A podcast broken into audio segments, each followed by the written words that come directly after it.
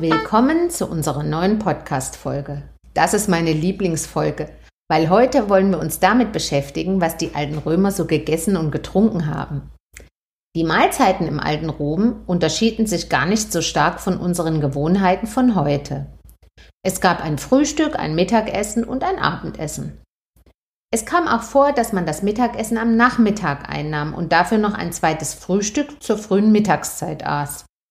Das Abendessen entfiel dann, weil die Römer von der üppigen Nachmittagsmahlzeit noch satt waren. Aber das kam nur in den reichen Familien vor. Die ärmere Bevölkerungsschicht, die meistens auch hart körperlich arbeitete, aß nur drei Mahlzeiten. Die Mahlzeiten unterschieden sich auch, je nachdem, ob man der reichen oder der armen Bevölkerungsschicht angehörte.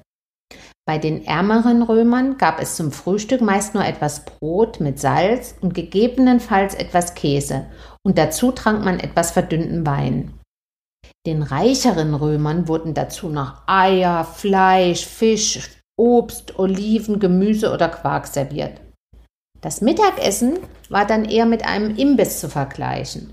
Oft gab es kalte Speisen wie Brot, Schinken, Oliven, Eier, Nüsse, Feigen, Bohnen, Früchte und Käse.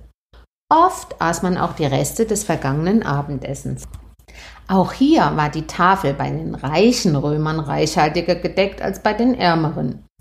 Beim Abendessen war die Masse der Bevölkerung auf einfache Speisen angewiesen. Oft gab es in den Mietswohnungen gar keine Küche, um Essen zuzubereiten.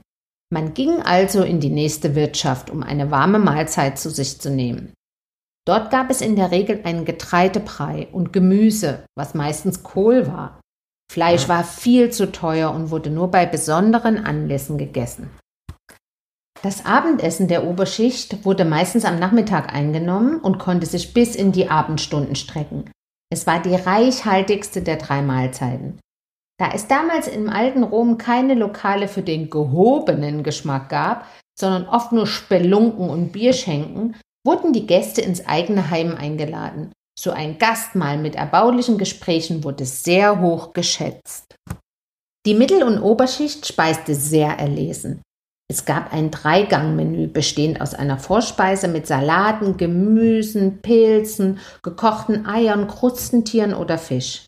Dazu gab es Honigwein. Danach folgte die vielfältige Hauptspeise, die Fisch, Geflügel, Fleisch sowie Gemüse und Hülsenfrüchte enthielt. Zur Hauptspeise trank man Wein.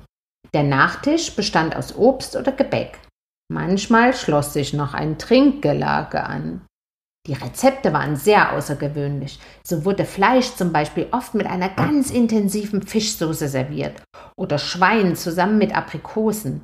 Als ganz besondere Kunst galt es, wenn man so viele verschiedenartige Zutaten und Gewürze verkocht hat, sodass nicht mal mehr ein großer Gourmet erkennen konnte, was er da gerade aß.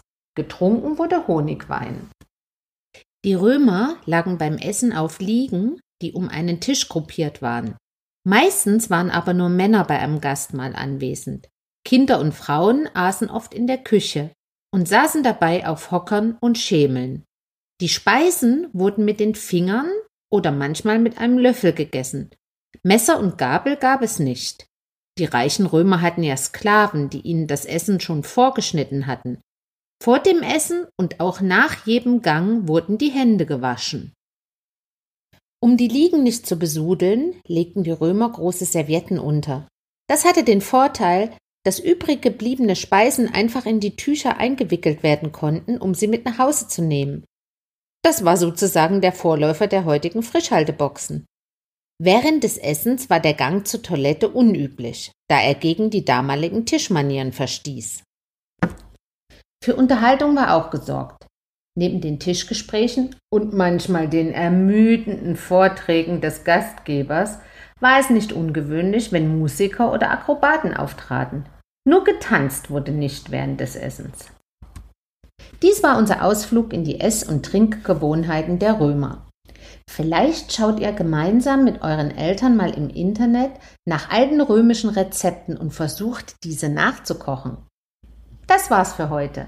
Im nächsten Podcast schauen wir uns die Architektur des Römischen Reiches mal etwas genauer an.